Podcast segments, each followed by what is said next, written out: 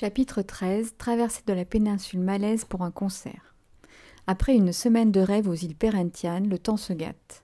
De gros nuages noirs s'amoncellent et pourtant nous devons rejoindre la côte pour entamer le long trajet qui nous amènera à Johor Bahru pour le concert de Florent, qui est violoncelliste et un ancien élève du père de Fred. Nous quittons d'abord notre petite plage en barque pour monter dans un bateau rapide venu nous attendre au large. Dans l'opération, un sac tombe à l'eau, heureusement rattrapé avant qu'il ne coule à pic. Le bateau est déjà bien rempli et les passagers ont le teint un peu verdâtre. Quand le conducteur demande Gilet de sauvetage, tout le monde ou presque agite frénétiquement la main. Le bateau démarre. Lancé à pleine vitesse dans les creux et les vagues, il semble s'envoler avant de retomber lourdement sur l'eau, tout comme nos postérieurs sur les bancs de bois. Le moteur rugit, le vent tourbillonne, et pour corser le tout, la pluie se met à tomber en petites gouttes dures qui griffent le visage et les mains.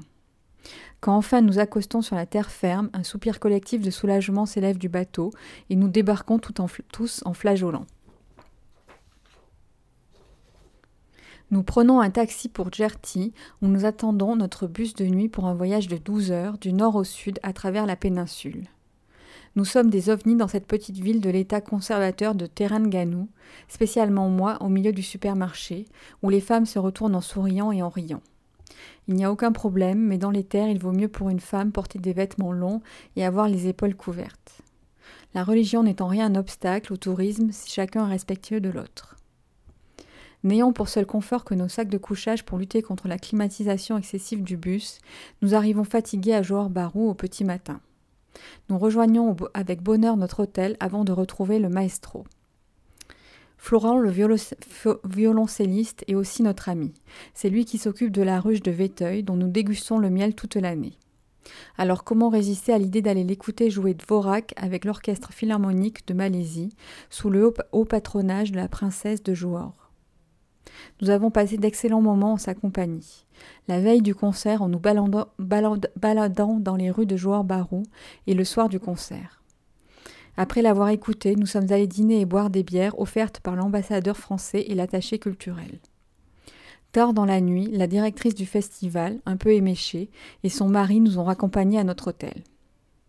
La ville de Johor Bahru se situe à l'extrémité sud de la péninsule malaise, une position stratégique qui lui vaut une richesse qui pourrait largement rivaliser avec celle de Singapour, si le poids des traditions ne freinait pas son développement, qui reste cependant visible et important. Si Johor Bahru est un centre indéniable du commerce, on ne peut pas dire que cette ville, dans l'ombre de Singapour, ait beaucoup d'attrait sur le plan culturel, d'où l'importance d'un festival, tel que celui auquel nous avons assisté. Johor Bahru est surtout le point de passage obligé pour Singapour. Un pont relie les deux villes, mais on met un temps infini pour traverser ces quelques kilomètres aux heures de pointe, au risque de rater son avion lorsqu'on doit repartir via Singapour Airport comme nous. Singapour est l'opposé des villes encombrées, surpeuplées et polluées d'Asie du Sud-Est. Les rues et les trottoirs sont immaculés et le trafic routier est régulé au point de taxer chaque véhicule et de bannir tout véhicule de plus de dix ans. Même les toilettes du métro sont beaucoup plus propres que partout ailleurs.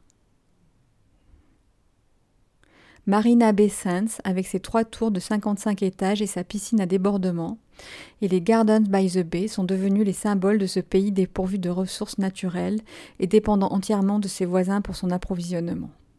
Sa richesse repose exclusivement sur la finance et la pétrochimie. Deux des mots de notre planète sont donc les piliers de ce nouveau Babylone.